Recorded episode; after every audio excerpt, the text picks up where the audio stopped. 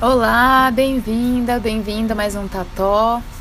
No episódio de hoje, eu vou ler o livro que a gente ganhou de uma pessoa muito querida, da Cecília, que foi quem traduziu o livro. O livro é, se chama O Tempo que Passa, e daí tem uma interrogação entre parênteses, de Etienne Klein, acho que se fala assim, não sei o nome dele. E é da, da editora 34 da coleção Fábula. É. Né, filha?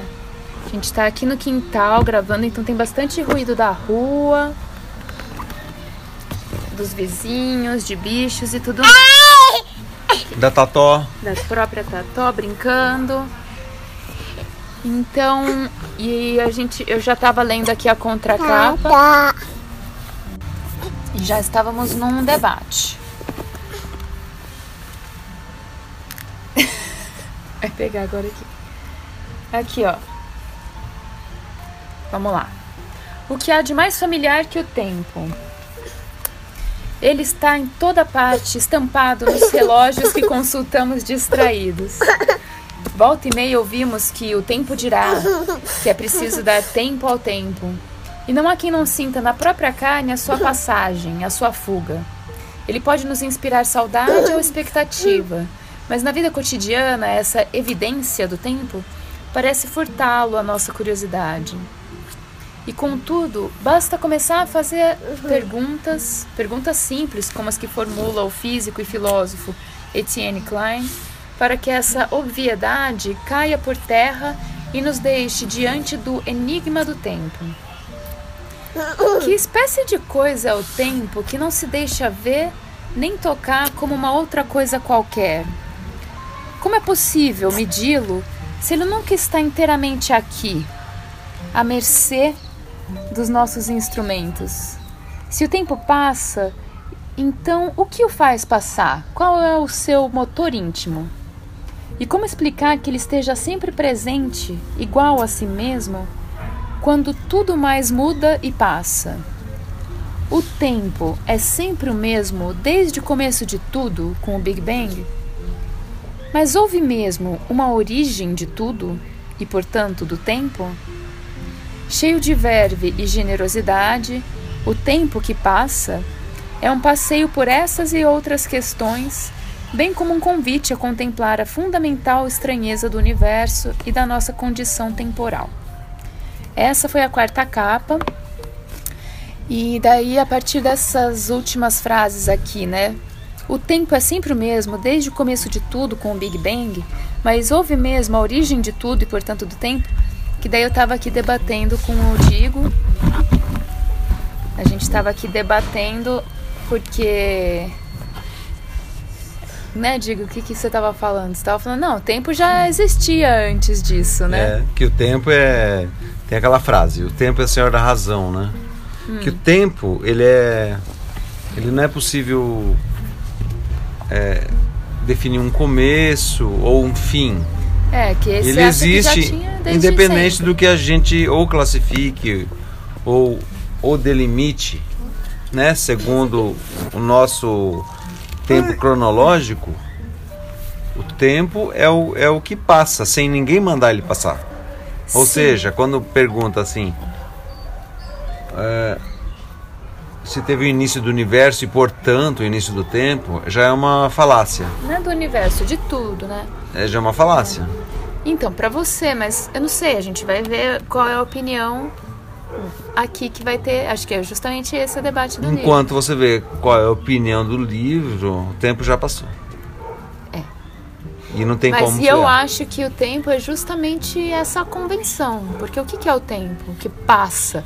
O que, que passa? É igual você pensar, o que, que é o presente? O presente é agora, agora, agora. Enquanto você está falando, já acabou o presente. Já virou passado. Passado. Então o tempo Inclusive para uma formiguinha. falar que o esse tempo, existia, calma, deixa eu concluir. Que o tempo já existia antes de de existir tudo, do universo existir. Como Já. se o, não tinha o que passar antes de existir? Como você sabe? Você não, é- não, porque a gente está justamente né, filosofando Você sabe sobre que o, você, o início de tudo. o início de tudo que você conhece. Então você acha que existe o início da matéria e do tempo, uma coisa separada da outra? Óbvio, Ai, é óbvio. tô levando umas beliscadas enquanto amamento aqui. Se não existisse um tempo antes da matéria, a matéria não poderia acontecer, porque não teria tempo para ela acontecer. Não, isso daí você tá querendo só criar uma lógica na Não. sua cabeça. É porque o tempo existe independente da nossa. Claro que ele existe independente. tentar entender. Claro que ele existe independente. Mas se não existia nada, é que é difícil pra gente pensar um, um momento em que não existe nada. A gente acha assim, existia lá, como que, né? Tinha que ter uma semente. A gente não consegue imaginar o vazio, o vazio completo, antes de qualquer A coisa. gente é muito antropocêntrico, né? Não só antropocêntrico, mesmo você falar antes da existência do homem, antes da existência de. do, do- ei, ei, ei. Tá. Aqui, ó. Antes da existência de, desse, sei lá, dessa galáxia ou qualquer coisa assim. Mas é difícil a gente pensar num vazio completo, antes de tudo, tudo, tudo, tudo, tudo. Né? Então. É difícil. Então a gente já discorda nisso. Daí eu. A gente não pensa nem na morte, que é um tipo de um vazio que a gente entra. É. Então é interessante. Imagina pensar na an- antes da vida, né? Sim. Então vamos ver o que, que o livro fala? Vamos.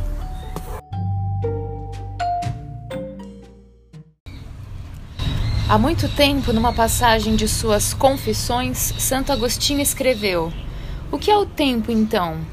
Se ninguém me perguntar, eu sei. Mas se quiser explicar a alguém que me pergunte, não sei. Passados muitos séculos, o embaraço do santo filósofo ainda está conosco. Sabemos ver e dizer as horas, sentimos a, sentimos a passagem do tempo, Lamentamos seu caráter fugaz, mas ai de nós se alguém começar a fazer perguntas demais. Ora, é justamente isso que faz Etienne Klein nessa saborosa conferência sobre o tempo que passa. Em vez de expor teorias, ele faz perguntas de aparência simples, mas afinal espinhosas. Não para nos constranger, mas em prol de um exercício socrático perguntar, responder, cair em contradição, melhorar a pergunta e assim por diante. Ao longo desse processo, o tempo perde aquela obviedade cotidiana que o passo regular dos relógios lhe confere, para se mostrar esquivo e complexo. Ele realmente passa ou ele é aquilo que faz passar tudo mais, exceto ele mesmo? Em certas ocasiões, felizes e dolorosas, desejamos que ele se detenha. Mas o que aconteceria se nossos desejos fossem atendidos? O tempo flui como um rio ou somos nós que deslizamos por ele?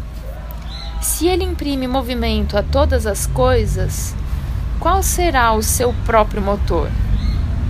Ao final da conferência, os papéis se invertem e agora são os espectadores a interrogar Klein sobre toda a ordem de questões, da relatividade de Einstein às viagens rumo ao passado, da origem do universo ao fim dos tempos. Essa foi a primeira orelha do livro. E agora na segunda orelha tem aqui. Entre 1929 e 1932, por encomenda de uma rádio alemã, Walter Benjamin escreveu programas destinados ao público jovem. Eram narrativas, conversas, conferências. Ah, filha, deixa a mamãe ler. Dá?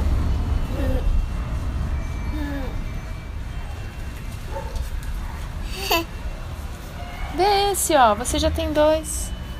Tá bom? Obrigada. Eram narrativas, conversas, conferências, mais tarde reunidas sob o título de Luzes para as Crianças. A diretora de teatro Gilberte Tsai, Tsai, talvez, decidiu retomar o título para designar as pequenas conferências que organiza todos os anos dirigidas tanto aos jovens, a partir de 10 anos, como àqueles que os acompanham. O intuito é sempre o mesmo: iluminar e despertar. Ulisses, a noite estrelada, os deuses, as palavras, as imagens, a guerra, Galileu. Os temas não têm limites. Há, porém, uma única regra a ser respeitada. Os palestrantes devem realmente falar aos jovens e fazê-lo para além dos caminhos já traçados, num gesto de amizade que atravesse gerações. Como a experiência deu certo, veio naturalmente a ideia de publicar essas aventuras orais em pequenos livros. Nasceu assim a coleção Le Petit Conférences. Olha meu francêsão, hein?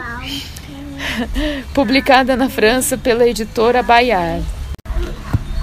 A breve conferência de Etienne Klein sobre a natureza do tempo foi proferida em Montreux, perto de Paris, em 9 de junho de 2012 e chega agora ao leitor brasileiro no âmbito da coleção Fábula. Então, essa foi a segunda orelha do livro. Muito interessante, né? Essa ideia de pequenas conferências para um público jovem, crianças. Que beleza, né? E assim, esse tipo de conferência que não está vindo para afirmar coisas, está vindo mais para suscitar perguntas, né? Um debate muito bacana. Então vamos para o interior do livro. É o neném, né, filha?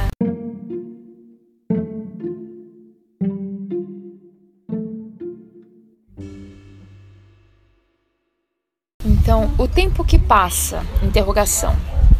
Conferência pronunciada em 9 de junho de 2012 no Teatro de Montreux, nos arredores de Paris, e seguida de uma sessão de perguntas e respostas.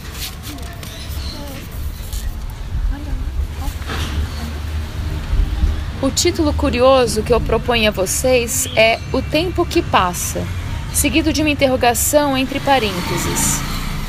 Uma das questões que vou tratar aqui é justamente saber se é mesmo verdade que o tempo passa e, se for esse o caso, também a questão de como entender esse fato. Antes de ir direto ao assunto, farei várias observações relativamente básicas a propósito do tempo. É o cavalo.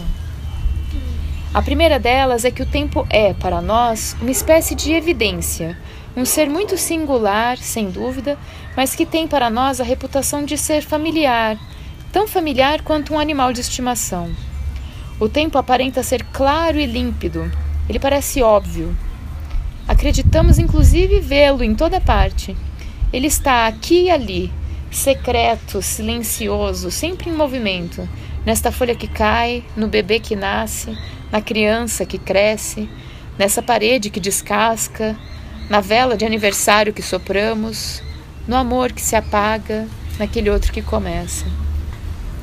O tempo é o fator tempo, como também o chamamos. Aquele fator que parece estar no comando de tudo. Ele parece estar tanto dentro de nós como ao nosso redor, presente nos bons e nos maus momentos. Olha o grilo, filho. Ai, então, continuando a leitura do livro, a gente está num cantinho aqui do bairro, perto de onde tem uns meninos empinando pipa. Neném. Neném.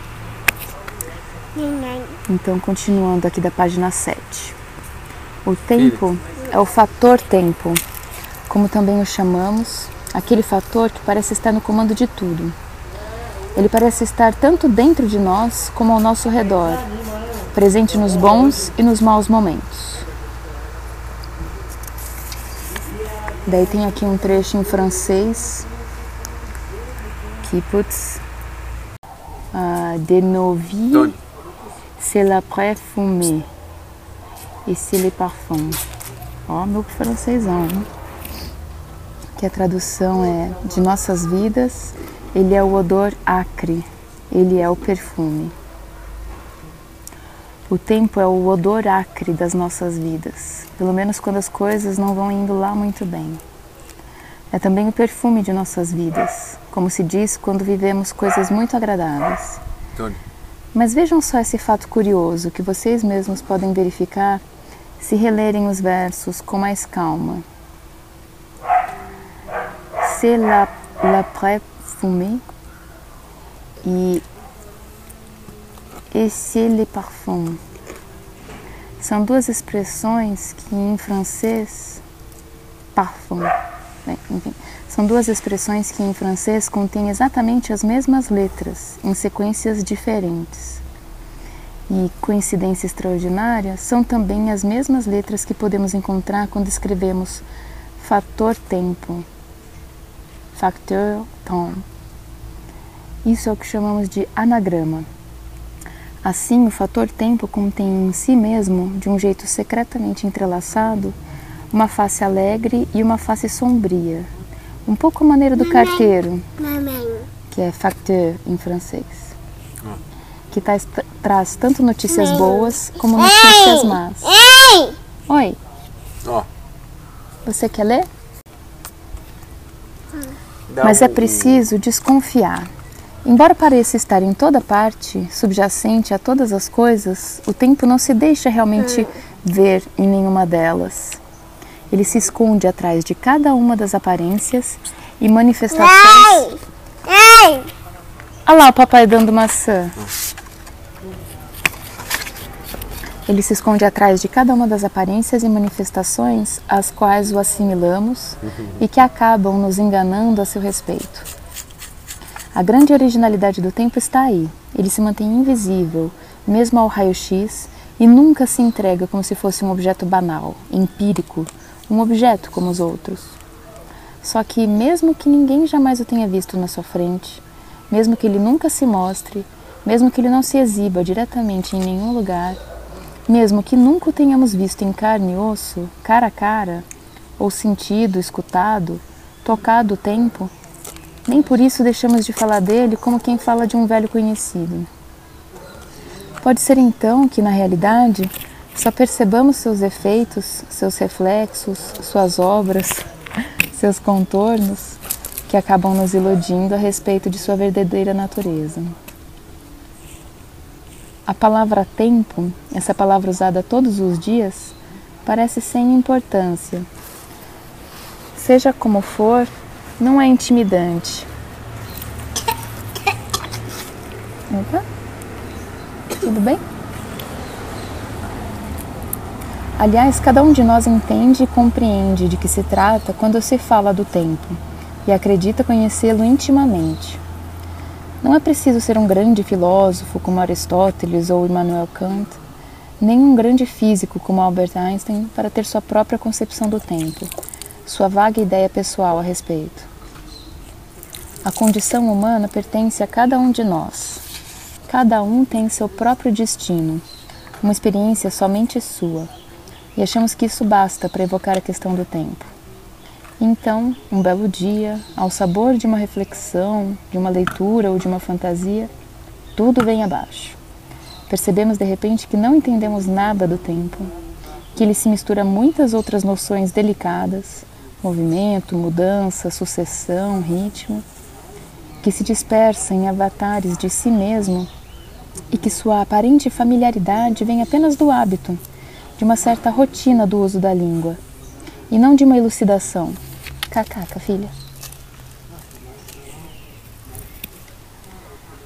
Hum. Num lampejo, descobrimos a opacidade do tempo, seu mistério radical, pois afinal, o que vem a ser o tempo? É uma substância específica, algo de natureza singular, um ser à parte? Ou será apenas uma palavra superficial que colamos sobre o curso das coisas? Costumamos dizer que o tempo flui ou passa, mas ele realmente flui e passa? Em caso afirmativo, ele flui e passa por si mesmo? Ou será que nossa impressão de que ele passa vem, ao contrário, integralmente de nós mesmos? Vocês que são jovens ou muito jovens, vocês têm sorte. Mas como ainda não tiveram tempo, pois a juventude é isso, por definição, de realizar estudos prolongados, eu gostaria de dizer aqui algumas coisas bastante simples, pelo menos no início da minha fala, a respeito desse ser misterioso chamado tempo. Eu gostaria de começar pelo começo. Aliás, não tem muita escolha, afinal o começo é aquilo pelo que começamos, mesmo quando a gente começa por outra coisa que não o começo.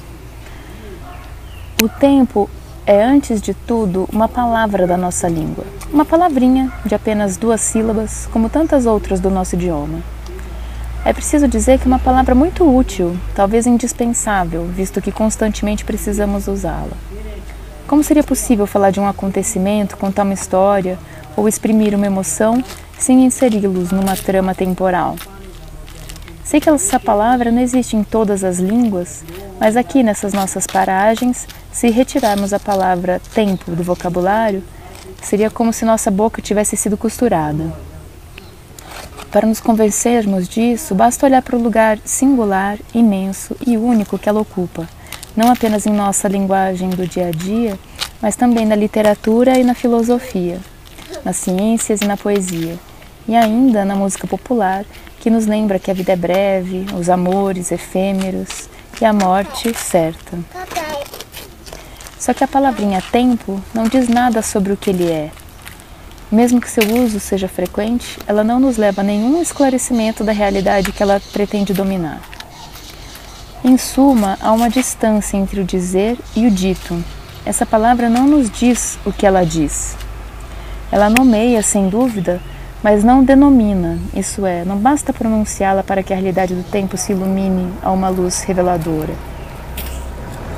Nomear o tempo não equivale a exibi-lo nem a mostrá-lo. Com toda certeza, o tempo não é um objeto no sentido usual do termo. Sua realidade é certamente mais sutil que a de uma mesa ou de uma cadeira. Temos todos uma ideia vaga do que é o tempo, mas ninguém é capaz de dizer o tempo é isso. Se eu quisesse explicar para vocês o que é um tijolo, eu poderia começar descrevendo sua matéria, sua forma, sua cor. E se vocês ainda não conseguissem entender do que se trata, eu poderia pegar um tijolo na mão, mostrar e dizer: é isso, um tijolo é isso. Mas para fazer vocês entenderem o que é o tempo, o que eu poderia pegar nas mãos? Nada de concreto, vocês já desconfiam. O tempo não é diretamente visível, não é facilmente mostrável. É também indefinível. É claro que sempre é possível tentar propor definições do tempo, mas nenhuma traduz de fato a ideia do tempo são mais piruetas, quase trocadilhos, do que propriamente definições. Por exemplo, podemos dizer que o tempo é o melhor meio que a natureza encontrou para que as coisas não aconteçam de uma só vez. É um jeito inteligente de traduzir o fato de que, se não houvesse o tempo, tampouco haveria a duração. Tudo aconteceria de uma vez, papum, mais nada. Se tomarmos essa hipótese a sério, o tempo aparece como algo que sustenta as coisas que duram na sucessão dos momentos presentes. Ele permite que elas estejam sempre aqui. Mas há outras abordagens possíveis. Também podemos dizer que o tempo é o que acontece quando nada está acontecendo. Quando nada mais se move ou muda, quando nada mais acontece e nenhum evento se produz, o tempo continua existindo. Ele passa, como é de seu costume, nem mais nem menos. Mas percebam que, na verdade, tal definição não é bem uma definição, uma vez que relaciona a ideia do tempo à ideia de passagem. De alguma maneira, ela o define a partir dele mesmo e não a partir de uma outra noção mais fundamental do que ele. Parece que só se pode dizer o que o tempo é a partir de suas próprias metáforas e imagens, com as quais a história das ideias o vem confundindo. Feitas essas observações, vou continuar fazendo perguntas simples e ingênuas. Em geral, esperamos uma pergunta de uma pergunta simples uma resposta também simples. Mas vocês verão que, na verdade, nem sempre é tão simples assim. Qual a idade do tempo? Há quanto tempo o tempo existe? A resposta que gostaríamos de dar a essa pergunta é que o tempo existe desde a noite dos tempos. Mas essa não será minha resposta, pois não tenho certeza de que existem vários tempos, nem mesmo que todos tenham tido uma noite. Eu estaria mais tentado a dizer que o tempo existe há um bom tempo, mais ou menos desde o surgimento do universo, se é verdade que ele realmente surgiu, há pelo menos 13,7 bilhões de anos. Ele é então muito mais velho do que nós e, na verdade, muito mais velho do que o mais velho dos velhos. Assim, poderíamos pensar que ele já não tem nenhum cabelo, que sua pele é enrugada, toda seca e que sua barriga é grande, feita um balão. Mas não é tão certo que seja assim. Para começar, nada indica que o tempo se assemelhe a nós. Aposto que ele não tem nem cabelo, nem carnes, nem pança. Além do mais, não é seguro que o tempo se desgaste ou envelheça à medida que avança em idade. No final das contas, é possível que ele tenha permanecido o mesmo desde o começo, que nada o tenha estragado nem gasto, que sua silhueta esteja igualzinha, ou seja, que o tempo de há 10, 12 ou 13 bilhões de anos fosse como o tempo de hoje. Vocês dirão que, naquela época, o universo era muito diferente do que ele se tornou. De fato, o universo era muito mais quente e muito mais denso do que hoje, e as partículas de matéria presentes em seu interior eram dotadas de energia muito maiores do que atualmente. Mas talvez o tempo já passasse seu tempo a passar do mesmo jeito que ainda faz hoje. Para ele, excesso pelas condições físicas que ele encontra em seu caminho, talvez nada tenha fundamentalmente mudado desde o universo primordial. A esse respeito, pode ser que vocês já tenham visto durante um passeio na montanha ou ao atravessar um vilarejo um relógio de sol com a inscrição em latim Tempus fugit, que significa o tempo foge ou o tempo se esvai. Já viram?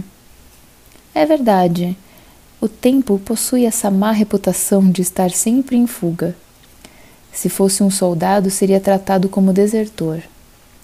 Mas se o tempo fugisse ou escapasse tanto quanto o acusamos de fazer, ele já teria desaparecido há um bom tempo ele nem estaria mais aqui. Na realidade, o que foge, o que deserta, o que se esvai é o passado, são os momentos passados.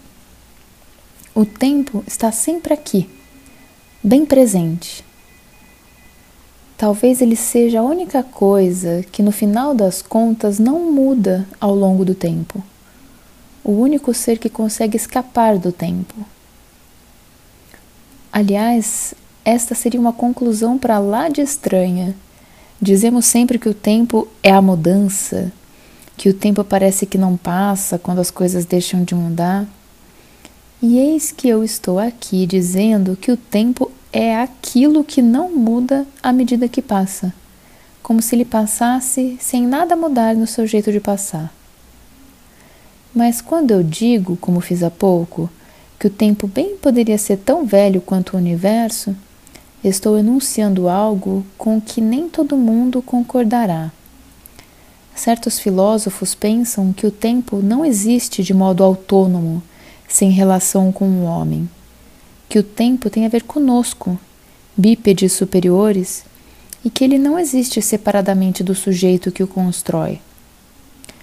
Um filósofo do qual vocês com certeza ouviram falar quando crescerem e cujo nome eu já citei, Immanuel Kant, pensava dessa forma e explicava isso em termos que vocês talvez achem difíceis de entender. Vou citá-lo mesmo assim. Abre aspas. O tempo não é senão uma condição subjetiva de nossa humana condição e não é nada em si fora do sujeito. Fecha aspas. Essa concepção é sem dúvida defensável e mesmo defendida mas ela deve enfrentar um dado factual que, na minha opinião, constitui um problema para ela, uma dificuldade que pode ser proibitiva.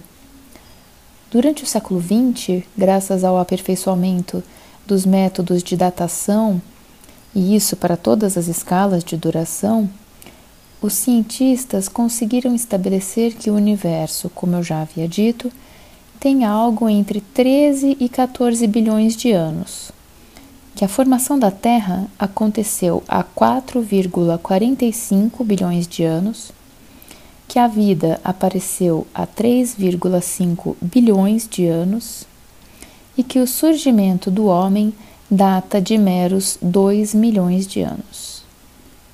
O que esses números nos dizem de modo cabal? Que objetos muito mais antigos existiram no passado do universo muito antes do aparecimento de toda e qualquer forma de vida sobre a Terra. Que inúmeros eventos se desencadearam sem que nenhuma consciência humana pudesse testemunhá-los. Que a espécie humana, definitivamente recente e até mesmo nova em comparação a outras espécies vivas, não foi contemporânea de tudo aquilo que o universo conheceu e atravessou. E por larga margem, 2 milhões de anos contra 14 bilhões, ou seja, uma relação de 1 para 7 mil. Tal cronologia nos ensina que somos produtos bem tardios de um universo que passou grande parte do seu tempo existindo e evoluindo sem nós. O que acham disso os filósofos que defenderam a ideia de que o tempo não teria realidade objetiva, que ele seria necessariamente subordinado ao sujeito e não poderia existir sem ele? Talvez fosse o caso de perguntar a eles. Porém, tenho a impressão de que, assim que colocamos frente a frente os resultados obtidos pela datação e o discurso desses filósofos, vemos surgir um problema. Se a passagem do tempo depende de nós, só existe por nós mesmos ou para nós mesmos, como é que o tempo conseguiu se virar para passar antes do nosso surgimento? Como explicar que o universo tenha podido durar e se desdobrar temporalmente durante 13,7 bilhões de anos, durante uma época em que ainda não estávamos aqui? No final das contas, a questão é saber como ele fazia para passar quando a gente não estava aqui para fazê-lo passar, supondo que ele precise obrigatoriamente da nossa presença para passar. Se ele depende de nós, como ele passava antes de nos tornarmos seus contemporâneos? Já estou até escutando um murmúrio no ar. Mas o senhor está falando de coisas complicadas demais. A gente não está entendendo quase nada. O tempo é muito mais simples do que esse falatório todo. O tempo não é simplesmente o que os relógios indicam? É uma boa pergunta, com certeza. Ele prova que pelo menos vocês não são de perder tempo e vão direto ao ponto. Mas é preciso examinar as coisas um pouco mais de perto. O que os relógios mostram? Para agradar vocês, eu começaria dizendo que um filósofo que escreveu muito sobre o tempo, Martin Heidegger, que eu não recomendo ler nos próximos anos, tamanha dificuldade de entendê-lo, defendeu teses que vão na mesma direção que a de vocês. Segundo ele, é bem na presentificação do ponteiro que avança, a expressão é dele, que o tempo se mostra em sua forma mais límpida é, daí aqui uma observação. Essas aspas, né? Presentificação do ponteiro que avança, tem aqui uma notinha de, de rodapé. É, com, a, os, com o crédito, né? É de Martin Heidegger, de, é, Ser e Tempo, primeira edição, Petrópolis, editora Vozes, 2006. Então, continuando. Vejam esse ponteiro que avança em torno de seu eixo. Ele nos apresenta o tempo tal como ele é, praticamente nu, quase puro, por meio do desfile circular das horas, dos minutos e dos segundos, não é? Podemos nos convencer de que um relógio mostra o tempo até mesmo em plena ação. Mas, pensando bem, o que de fato mostra um relógio? O movimento dos ponteiros simboliza aos nossos olhos o tempo em ação, é claro. Mas esse movimento regular, que supõe até mesmo um desdobramento do tempo, pode, por isso mesmo, ser confundido com o tempo em si? Um relógio dá a hora, estamos todos de acordo. Ele, inclusive, passa as horas fazendo somente isso. Mas na verdade ele não mostra nada do que o tempo realmente é. Ele antes o dissimula atrás da máscara convincente de uma mobilidade perfeitamente regular. Revestindo o tempo de movimento, o relógio desloca, o, relógio o desloca, o afasta dele mesmo, fazendo dele, às escondidas, um avatar do espaço, um duplo da extensão. O que um relógio mostra definitivamente não é o tempo em si, mas o tempo espacializado, o tempo disfarçado de movimento, o tempo transformado em movimento regular no espaço, aquele tempo dos ponteiros no mostrador do relógio. E é graças a esse movimento dos ponteiros no espaço que podemos medir as durações. Ora, medir uma duração é a mesma coisa que medir o tempo? Sim e não. Sim, pois o tempo é aquilo que permite que haja durações, produzindo continuidade no conjunto dos instantes. Não, pois a medição de uma duração não exibe de forma alguma o tempo que a fabricou, tampouco revela o mecanismo misterioso pelo qual, tão logo aparece, todo instante presente desaparece para dar lugar a outro instante presente, que por sua vez se retirará para dar lugar ao instante seguinte. Ora, o tempo é precisamente esse mecanismo, essa máquina de produzir novos instantes o tempo todo. Esse motor íntimo, esse sopro escondido no centro do mundo, pelo qual o futuro se torna primeiro presente, depois passado. Ele é essa força secreta pela qual o amanhã desliza até se tornar hoje, fixando com precisão os prazos atribuídos para essa operação que se repete cotidianamente. Toda e qualquer duração surge apenas por efeito de um impulso que não admite pausa.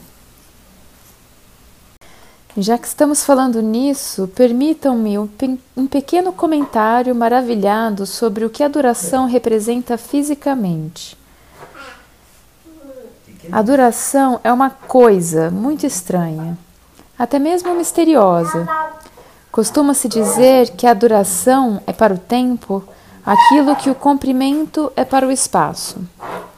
Mas, diferente de um comprimento, seu primo espacial, uma duração nunca está presente em extenso, nunca nos é dada de uma só vez. Afinal, ela é constituída de instantes que se sucedem, que aparecem uns após os outros, sem jamais coexistir.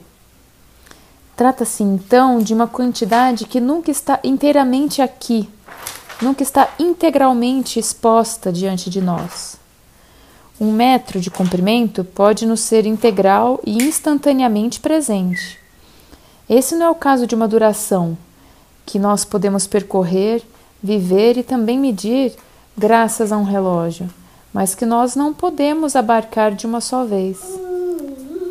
Pensem, por exemplo, na duração que nos separa de amanhã. Será que os instantes sucessivos que vão constituí-la já estão no futuro, esperando que nos juntemos a eles, que passemos por eles? Ou será que eles nem existem antes de finalmente aparecer? Em outras palavras, os instantes no futuro já existem no que está por vir, esperando pacientemente nossa chegada para se tornarem presentes? Ou eles não estão em lugar nenhum enquanto não se tornarem presentes? Essa aqui uma pergunta bem tola, a qual ninguém sabe responder direito e à qual eu retornarei. Por ora volto aos relógios. Acho que agora ficou claro para vocês que eles não indicam o tempo, mas o simulam à medida que o espacializam. Ou melhor, dissimulam sob o espetáculo do movimento dos ponteiros. É por isso que seria melhor parar de associar os relógios diretamente ao tempo. De uma vez por todas, não há nem mais nem menos tempo num relógio do que há, por exemplo, num copo, e pouco importa que um copo não tenha ponteiros, e muito menos ponteiros em movimento. Poderíamos dizer que o tempo se aloja fora dos relógios, ou que o tempo não se aloja mais nos relógios que fora deles. Ele não está mais presente num tal objeto que em outro qualquer, pois ele age do mesmo jeito em todos os lugares, num pedregulho como num pedaço de madeira ou num volume de ar. É, lê, pode ler, meu amor, pode ler esse daí. É, a mamãe tá lendo esse. Tá bom? Posso continuar? Filha. Aliás, quando o relógio de vocês para, por exemplo, quando a bateria acaba, isso por acaso provoca a parada do tempo? Não, não é por isso que o tempo pode parar. Ele continua fabricando novos instantes presentes, uns após os outros, como sempre, como quem não quer nada, e é essa sucessão de instantes que constitui a duração, quer exista ou não um relógio para medi-la. E quando vocês tiverem trocado a bateria de seus relógios, vocês terão de acertar a hora, prova de que o relógio não marcava mais a hora certa e que o tempo pôde passar sozinho, sem ele. Prova também de que, mas é claro que nenhum relojoeiro vai concordar, o tempo não quer saber nem dos relógios, nem do dia 30 de fevereiro. O tempo pode parar? Essa frase que eu acabo de pronunciar, o tempo se aloja fora dos relógios, é quase poesia. Também não surpreende, pois o tempo e a poesia sempre andaram de mãos dadas. Existe tempo num copo, eu disse há pouco, como existem muitos versos sobre o tempo. Agora aqui vou ler a o asterisco que tem nessa frase, né? Tem existe tempo num copo, daí tem um asterisco aqui. O autor brinca aqui com as palavras verre, né? Se, eu não sei como se pronuncia, mas se escreve verre, que é copo, e vers, que é versos, que tem a mesma pronúncia em língua francesa. Ah, então deve se pronunciar ver, enfim, algo por aí. Então, ver, que é copo, e vers, que é versos. Então, existe tempo num copo, eu disse há pouco, como existem muitos versos sobre o tempo. Quando já não se tem mais a sorte que vocês têm de ser jovens, o tempo que passa pode nos entristecer ou nos tornar nostálgicos. Oh, tempo, suspende o teu voo dizia o poeta Lamartine, Alphonse para os íntimos. E vós, horas propícias, suspendei vosso curso, deixai-nos saborear as rápidas delícias dos nossos mais belos dias. Quem sabe vocês aprenderam esse poema na escola? Quando Lamartine pede, ó oh, tempo, suspende o teu voo, a palavra voo deve ser entendida em dois sentidos em francês: no sentido de um voo, voo, de avião, bem como no sentido de um furto, de uma joia. Aquilo que Lamartine chama de voo do tempo, voo do tempo, é a sua passagem, seu decorrer, o fato de parecer avançar sem nunca parar. Mas e é aqui que a relação com o furto de uma joia se dá. Quando vivemos momentos felizes ou mágicos, queremos que eles durem muito tempo, até mesmo que as coisas permaneçam como estão, eternamente. Resumindo, gostaríamos que o tempo parasse de voar e de nos roubar os momentos de felicidade, apesar disso não ser possível. O tempo é sempre mais forte que nossos desejos e sempre mais poderoso, poderoso que nossos sonhos. Mesmo assim, como Lamartine, falamos de bom grado do tempo como se ele pudesse parar e até mesmo parar de existir. Desejo muito profundo, sonho muito humano, preservar-se do tempo que corre, capturar os instantes de felicidade. Cada um de nós já se pôs a sonhar com um mundo atemporal onde nada mais degrada se degradasse, onde o jardim das coisas desabrochasse, protegido dos eventos históricos, numa espécie de bem-aventurança eterna. Mas na prática, como fazer isso? Irving Schrödinger, um famoso físico da primeira metade do século XX, além de um grande apaixonado pelas mulheres, explicava que bastava um beijo sincero para fazer o tempo parar. Abre aspas.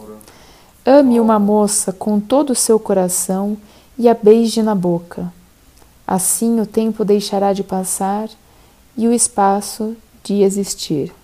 Fecha aspas. Daí tem um asterisco aqui com os créditos. Irving Schrödinger Carnet de 1919. Ah, ah, bem, daí tem aqui a propos de philosophie kantienne, citado por J. Mera e H. Heschenberg, The Historical Development of Quantum Theory, Berlim, Springer, 1987, página 40.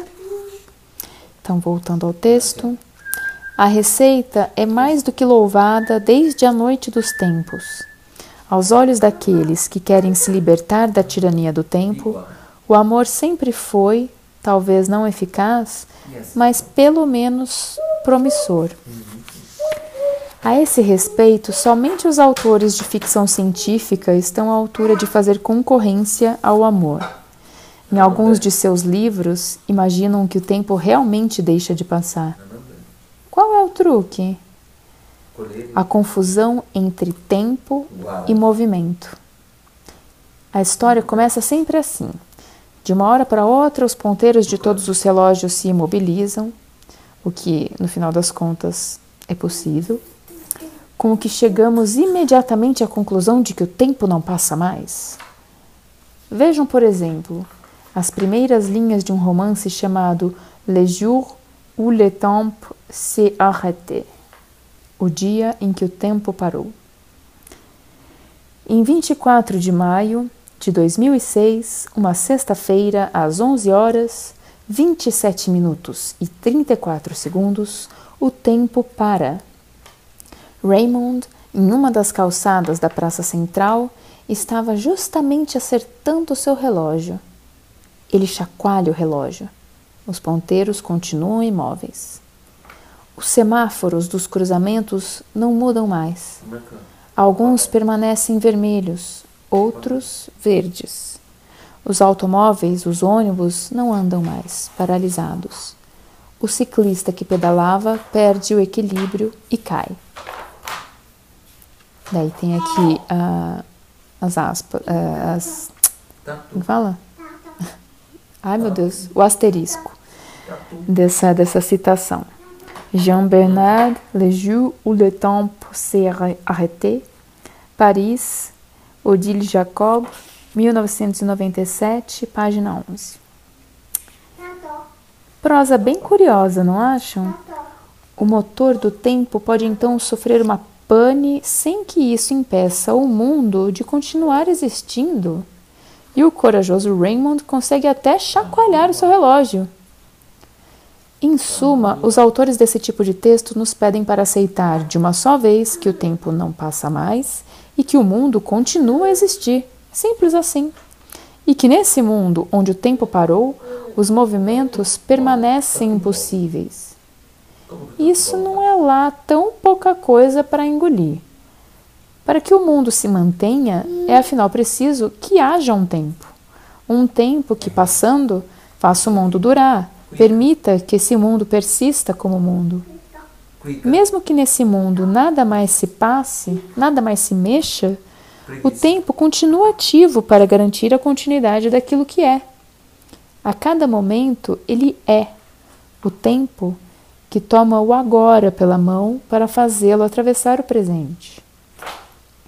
Assim, a suspensão definitiva do tempo ficaria significaria não somente a imobilização de tudo, como também, talvez, a interrupção imediata do presente. Isso é, o desaparecimento de tudo aquilo que existe. Tal anulação instantânea e completa reduziria qualquer apocalipse a uma mera bagatela. Uma suspensão do tempo seria uma sentença de morte do próprio mundo algo que não se pode propor decentemente à mulher que a gente ama. Lamartine deveria ter pensado duas vezes. Há, portanto, uma defasagem entre nossos sentimentos, que apreciam muito a ideia de uma suspensão do tempo, ou clamam por sua suspensão, e nosso intelecto, que não tem como pensar nisso e só vislumbra uma suspensão de movimento essa constatação não quer dizer que o tempo não possa um dia parar. Ela simplesmente ilustra nossa incapacidade de pensar naquilo que isso implicaria. E se o tempo fosse uma gaiola giratória? Eu sei que vocês vão me dizer: o senhor é muito simpático, está aqui nos falando do tempo há vários minutos, mas o senhor ainda não explicou o que ele é. Assumo a minha culpa e vou tentar me redimir com a ajuda de uma imagem, dizendo que o tempo é uma gaiola giratória, da qual desconhecemos o que a faz girar. Vou me explicar. O tempo é, antes de tudo, uma gaiola, visto que não somos livres para escolher nossa posição no tempo. Nós estamos no momento presente e dele não podemos sair. Vejam, Hoje nós estamos no sábado, dia 9 de junho de 2012. Agora são precisamente 15h23 e nenhum de nós tem a liberdade de estar presente em outro momento que não este. Não podemos modificar nossa idade nem alterar nossa data de aniversário. Em outras palavras, o que estou dizendo é que as viagens no tempo são impossíveis. Elas são também problemáticas, uma vez que não sabemos bem em que poderiam consistir. Afinal, o que significa exatamente viajar no tempo? Seria mudar de época sem mudar de idade?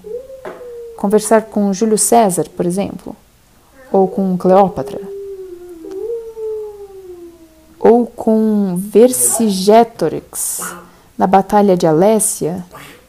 Alésia e oferecer-lhe uma metralhadora capaz de mudar o resultado da batalha. Mas nesse caso, a operação não correria o risco de ser perigosa e até mesmo fatal para o viajante no tempo? Pois se o desfecho da batalha de Alésia fosse alterado por um viajante no tempo, armado até os dentes, se dessa vez os gauleses vencessem, repelindo com firmeza os romanos, toda a sequência da história seria igualmente alterada. Os deslocamentos dos povos seriam diferentes dos que de fato se deram na história, a tal ponto que o primeiro encontro entre os pais do viajante no tempo talvez não pudesse acontecer. Assim, ao ajudar Vercingétorix, o viajante no tempo poderia impedir sua própria vinda ao mundo o que contradiria o fato de que ele está aqui, Vivinho da Silva. A gente começa a suspeitar de que uma viagem no tempo pode ser uma coisa bem esquisita, uma história menos engraçada do que parece. A não ser que se imagine que viajar no tempo seria reviver repetidamente os momentos felizes. Ou então que se trata de observar passivamente, numa espécie de tela de cinema, o passado ou o futuro por meio de um teletransporte temporal que dissociaria o tempo pessoal do tempo histórico? Hum. Ou ainda que viajar no tempo consistiria em mudar de idade sem mudar de época, como tentam nos fazer crer os fabricantes de cremes ditos de rejuvenescimento e outros produtos cosméticos, ou então os chamados cirurgiões plásticos, que repuxam a pele das mulheres de um lado para o outro? Mas, admitindo-se que esses produtos ou essas operações tenham um resultado esperado, isso não corresponderia a uma mera modificação da aparência física das pessoas, mais que, uma, que um real deslocamento da sua presença no curso do tempo? Dizer de uma pessoa de aparência rejuvenescida que ela viajou no tempo equivale a cometer um abuso de linguagem. A pessoa simplesmente mudou de idade aparente, conservando, porém, a mesma idade real. Vocês já devem ter notado que, volta e meia, as revistas de divulgação científica anunciam que, dado o ritmo da, das pesquisas físicas, não vai demorar até que se invente uma máquina do tempo. Essas revistas estão falando sério ou só querem aumentar suas vendas? Os avanços da física de fato autorizam alguma esperança nesse sentido? A esse respeito, me ocorre uma pergunta perfeitamente cândida. Se é verdade que no futuro será possível construir uma máquina, uma máquina do tempo, como explicar que ainda não a tenhamos à disposição agora mesmo? Vamos admitir, por exemplo, que tal máquina seja fabricada em 2050. Bastaria que ela viajasse algumas décadas no tempo para chegar até nós ela deve ser capaz de uma excursão no tempo, uma vez que é justamente essa sua função. Mas então, por que ela ainda não está aqui? Uma máquina do tempo, capaz de visitar todas as épocas, não deveria ser atemporal por natureza? Deixe vocês com a pergunta. Num registro completamente diferente, os aceleradores de partículas, como o LHC, grande colisor de hadrons, no CERN, Organização Europeia para a Pesquisa Nuclear, são apresentados como máquinas do tempo, entre aspas, na medida em que permitem obter indicações do que foi o passado mais remoto do universo. Graças às colisões muito violentas que possibilitam, essas máquinas criam, ou melhor, recriam, um pequeno volume e durante um tempo muito breve as condições físicas extremas encontradas no, no universo primordial, altíssima temperatura e uma enorme densidade de energia. Desses choques saem inúmeras partículas provenientes da materialização da energia das partículas incidentes. A maior parte dessas partículas não existem mais no universo muito fugazes, elas se transformaram rapidamente em outras partículas mais leves e mais estáveis, que constituem a matéria dos dias de hoje. Tudo isso é espetacular, mas o termo máquina do tempo aqui também é abusivo. Esses aceleradores não nos fazem viajar no tempo, eles apenas permitem reproduzir no presente as condições físicas predominantes no passado. E não é a mesma coisa. O que essas máquinas produzem é mais um tratamento de rejuvenescimento extraordinário de uma pequena zona de espaço-tempo do que propriamente uma viagem pelo tempo. Como vocês sabem, não faltou imaginação aos autores de ficção científica para pôr em cena diversos tipos de viagem no tempo já citadas aqui. Mas é fácil perceber que isso sempre se faz à custa de incoerências pois a própria ideia de viagem no tempo implica uma separação nítida, uma distinção radical entre o tempo próprio àquele que viaja e o tempo exterior pelo qual ele viaja. Essa ideia supõe que coexistam dois tempos diferentes no âmbito de um só e mesmo mundo. De um lado, o tempo do viajante, de outro, o tempo do universo. Mas se esses dois tempos fossem um só, já não seria mais possível falar de viagem no tempo. Podemos nos perguntar agora, admitindo-se a hipótese de que só haja um tempo único, se justamente esse tempo não seria aquela coisa pela qual não se pode viajar. Eu sei que isso aqui vai deixar muita gente contrariada, mas os fatos estão aí. É absolutamente impossível voltar ao passado e avançar no futuro. Por exemplo, nunca mais poderemos reviver os instantes que vivemos ontem. É claro que poderemos reviver as mesmas coisas que ontem. Por exemplo, comer o mesmo bolo de chocolate delicioso que devoramos ontem, mas jamais os mesmos instantes. Em outras palavras, quando os eventos se repetem, o tempo não se repete. É também nesse sentido que digo que ele é uma gaiola, uma prisão. Estamos condenados a segui-lo, a acompanhar seu curso, sem nada poder mudar nem no ritmo que ele nos impõe, nem no lugar que ele nos designa. Mas vocês vão me perguntar por que eu disse que essa prisão, essa gaiola que é o tempo, é giratória? Simplesmente porque ela é capaz de avançar. O tempo vai para frente. Ele nos leva do presente em direção ao futuro.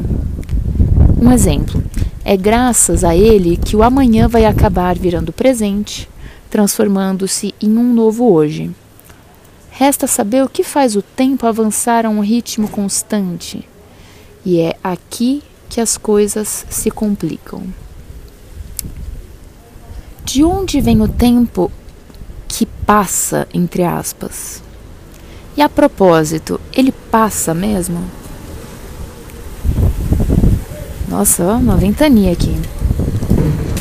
Miragem da linguagem Tão logo é empregada numa frase a palavra tempo, nos dá uma impressão de um saber, ali onde não há nenhum tipo de saber real. E é assim que às vezes ela nos engana. Por exemplo, nós declaramos sem hesitar que o tempo passa, uma vez que é a noção de passagem que melhor caracteriza a dinâmica própria do tempo, como se houvesse, na verdade, um ser propriamente dito sujeito à passagem. Mas é mesmo verdade que o tempo passa? Podemos pensar que, de fato, o tempo é uma circulação que obriga cada novo evento a pertencer sucessivamente ao porvir, ao presente e ao passado.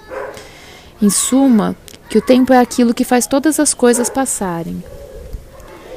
Mas daí a dizer que é o próprio tempo que passa, Bem, esse é um passo que a linguagem coloquial nos conduz levianamente a dar.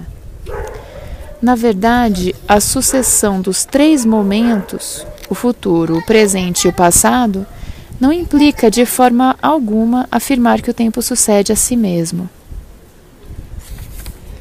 Que ele seja um trânsito puro.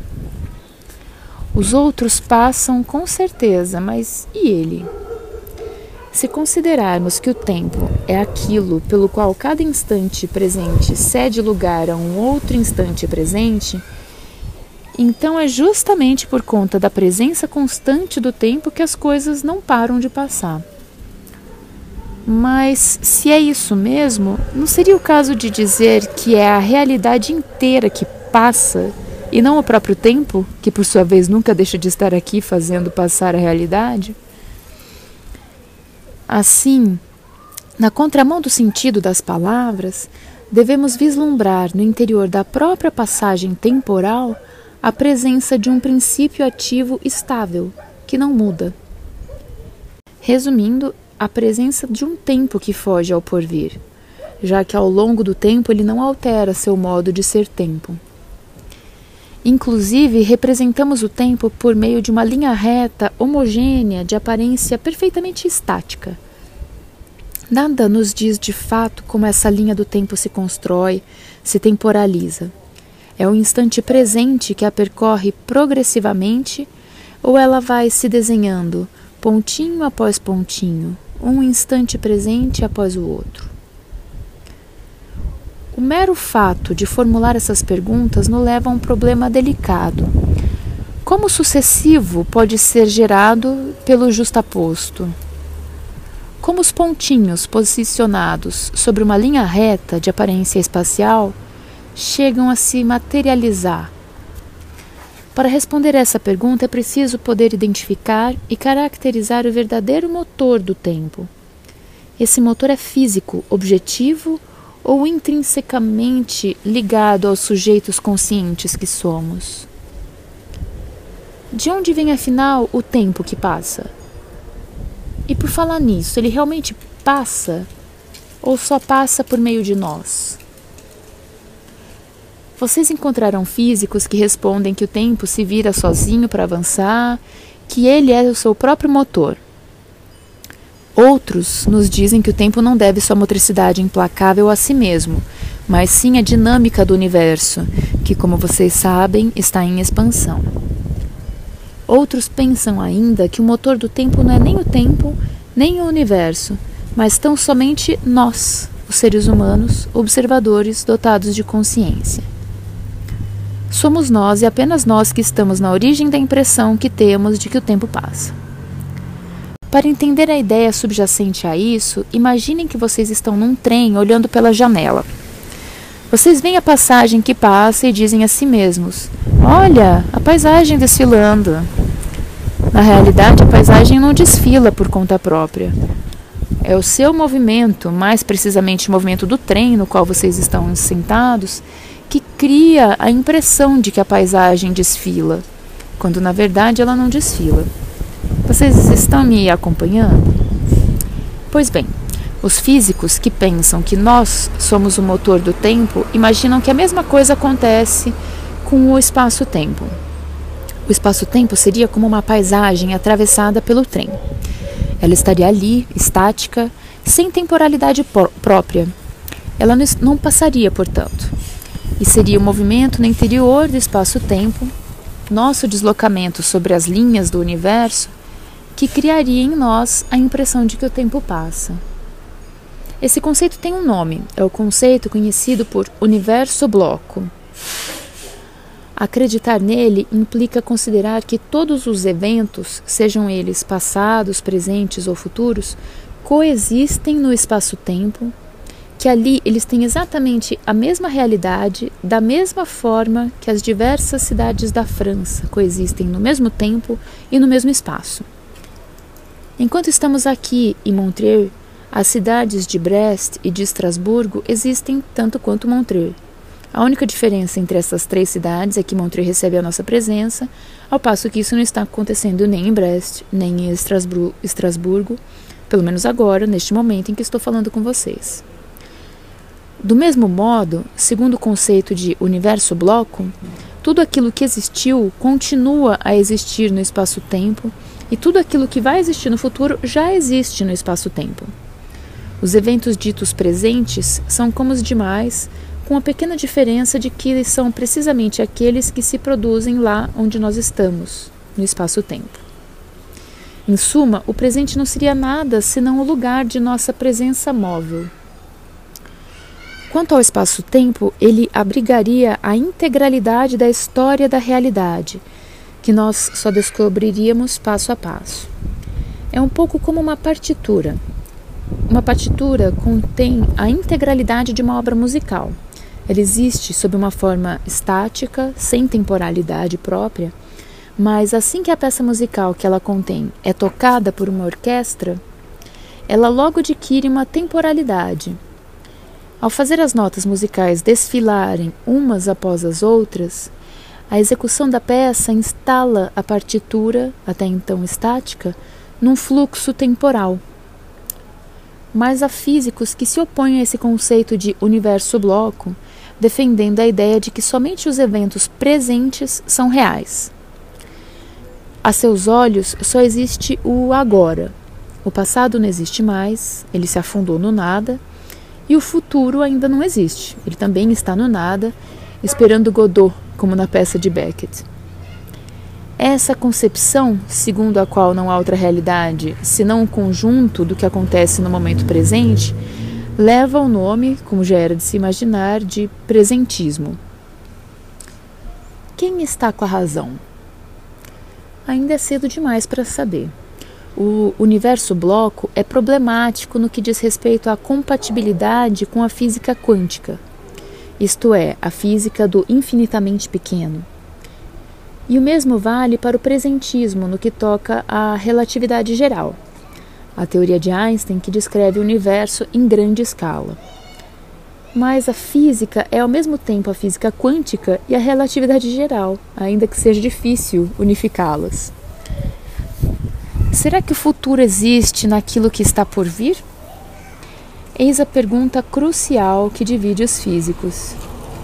Por exemplo, onde vocês acham que está o amanhã? Já está em algum lugar, esperando que a gente acabe por ir ao seu encontro? Ou ele não existe de forma alguma e, nesse, nesse caso, sua irrealidade absoluta estaria comportadamente esperando que a sucessão dos instantes venha criá-lo da cabeça aos pés.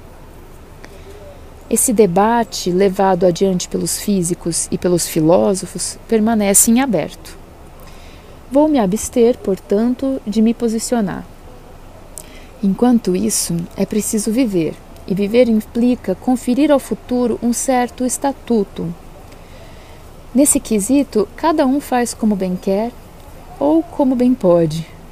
Mas quando eu leio os jornais, tenho a impressão de que o presentismo invadiu tudo a tal ponto que o futuro agora se assemelha a um buraco negro. É como se o futuro tivesse se ausentado do presente. Ora, a vida tem mais do que apenas o hoje. Daí a proposta que eu gostaria de sugerir, especialmente a vocês que são jovens.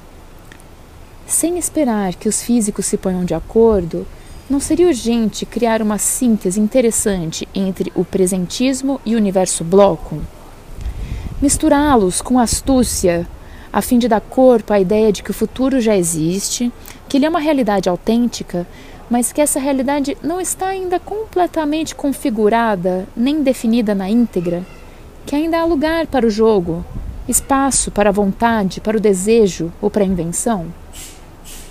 Ou seja, em vez de ficar brincando com o fim do mundo, não seria hora de começar a colonizar intelectualmente o ano de 2050? Afinal, seja qual for o motor do tempo, esse ano vai acabar aterrissando no presente de todo mundo que estiver lá em 2050, não vai? O tempo que passa se assemelha àquilo que se passa no tempo? Para nós, o tempo não parece andar sempre na mesma velocidade. Há momentos que parecem durar mais tempo e outros que, ao contrário, parecem passar muito rápido. Quando estamos entediados, achamos o tempo interminável. Quando estamos impacientes, também achamos que o tempo é lento demais, muito lerdo. Quando estamos alegres, o tempo fica mais intenso, mais inebriante. A realidade, porém, é que a nossa percepção do tempo não muda nada no tempo. Um minuto dura um minuto, seja lá o que façamos durante esse minuto, e seja lá o que pense, seja, opa, e seja lá o que pense o nosso cérebro, que é um péssimo cronômetro, um relógio impreciso de quinta categoria, que se desregula por qualquer coisa. E é por isso que usamos relógio de pulso. Cada vez que o consultamos, ele reajusta nosso relógio interno. Um minuto fazendo lição de casa dura exatamente o mesmo tempo que um minuto tomando um bom sorvete de baunilha. O tempo passa a despeito de nós e a despeito de tudo o que se passa no tempo. Mas nossa linguagem não traduz muito bem essa realidade. Dizemos às vezes que o tempo urge para dizer que temos que agir com urgência. Na realidade, porém, esse tipo de situação somos nós quem estamos com pressa, não o tempo. O tempo tem sempre todo o tempo do mundo.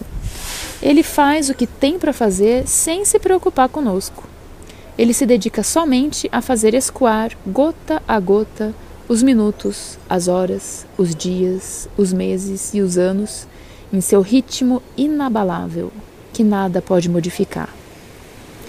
Na verdade, quando estamos apressados e dizemos que é o tempo que nos apressa, estamos cometendo um abuso de linguagem Francamente, quanto abuso! Temos sempre a tendência a dizer e, portanto, a pensar que o tempo se assemelha àquilo que se passa no tempo, E muitas vezes chegamos a confundi-lo conosco, com o que fazemos. Se estamos com pressa, dizemos que a culpa é dele, que é ele que nos apressa, quando na verdade ele não tem culpa no cartório. Se andamos com o tempo contado, isso acontece porque temos afazeres demais ou porque nos atrasamos. Mas o tempo não tem por que responder pelo fato de tantas vezes não sabemos fazer bom uso do tempo. É verdade que o tempo é uma espécie de rio? Existe uma imagem à qual costumamos associar o tempo. Essa imagem é a de um rio. Há muitos milênios falamos do tempo como um rio. A priori, essa associação é bastante natural. Assim como o tempo, um rio flui e também como ele nunca para. Isso basta para justificar que associemos um ao outro. Mas é preciso prestar atenção para não irmos longe demais. Pois, ao identificarmos estritamente o tempo a um rio, atribuímos a ele certas propriedades que os rios têm, mas que o tempo não necessariamente possui. Podemos, sem esforço, atribuir uma velocidade ao fluxo de um rio, mas não se pode fazer o mesmo com o tempo. Pois, vocês aprenderão isso em breve, a velocidade exprime a maneira como certa grandeza varia ao longo do tempo. Por exemplo, a velocidade de um carro mede o ritmo em que sua posição no espaço varia. Ela é igual à distância no espaço percorrida pelo carro em uma hora de tempo. Do mesmo jeito, é possível calcular a velocidade do fluxo de um rio. Mas a velocidade do tempo, como defini-la? seria necessário exprimir como o ritmo do tempo varia em relação ao próprio ritmo do tempo. Isso nos levaria a dizer que o tempo tem uma velocidade tal que ele avança 24 horas a cada 24 horas. E que belo avanço estaríamos fazendo! E tem mais. Se considerarmos que o tempo é mesmo como um rio, então sem falta virá à tona a questão de saber qual é seu leito, em relação a que ele flui. Basta que a evoquemos para que a ideia de um fluxo do tempo postule a existência de uma realidade intemporal na qual o tempo passaria. Isso não é paradoxal? Eu acrescento ainda um ponto. No caso do rio, foi possível identificar a causa de seu fluxo, a gravidade. A nascente sendo mais alta que a foz, a água sempre flui no mesmo sentido, de cima para baixo. Mas o que faz o tempo fluir? É claro que não é a gravidade que está em jogo. Mas então, o que empurra o presente na direção do futuro? Hum. Aqui encontramos a questão do motor do tempo, cuja resposta permanece incerta, como eu disse antes. E o que Einstein disse de novo sobre o tempo? Albert Einstein, numa sacada genial, mostrou há pouco mais de um século, com sua teoria da relatividade, que o tempo e o espaço não são independentes um do outro. Mais exatamente, que o tempo e o movimento estão, na realidade, ligados um ao outro. Por exemplo, quando dois relógios se deslocam um em relação ao outro, eles acabam por não indicar mais a mesma hora. Eles divergem cada vez mais. Esse fenômeno torna a questão do tempo ainda mais complicada do que eu pude dizer a vocês aqui hoje. E para explicá-la bem, seria preciso falar de coisas muito difíceis. Mas como o tempo passou desde que eu disse que o tempo na verdade não passa, vamos ter que deixar isso para a próxima vez que eu passar por aqui. Obrigado a todos pela atenção. Montreux, 9 de julho, junho de 2012.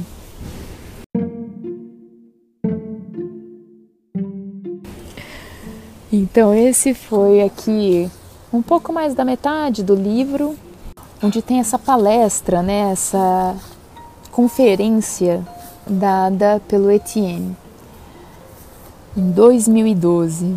Muito interessante, né? Realmente ele vai abrindo tantas questões e chega uma hora que a gente acha que vai se embananar, e daí tem horas que parece que as coisas começam a fazer sentido, e depois começa a se embananar.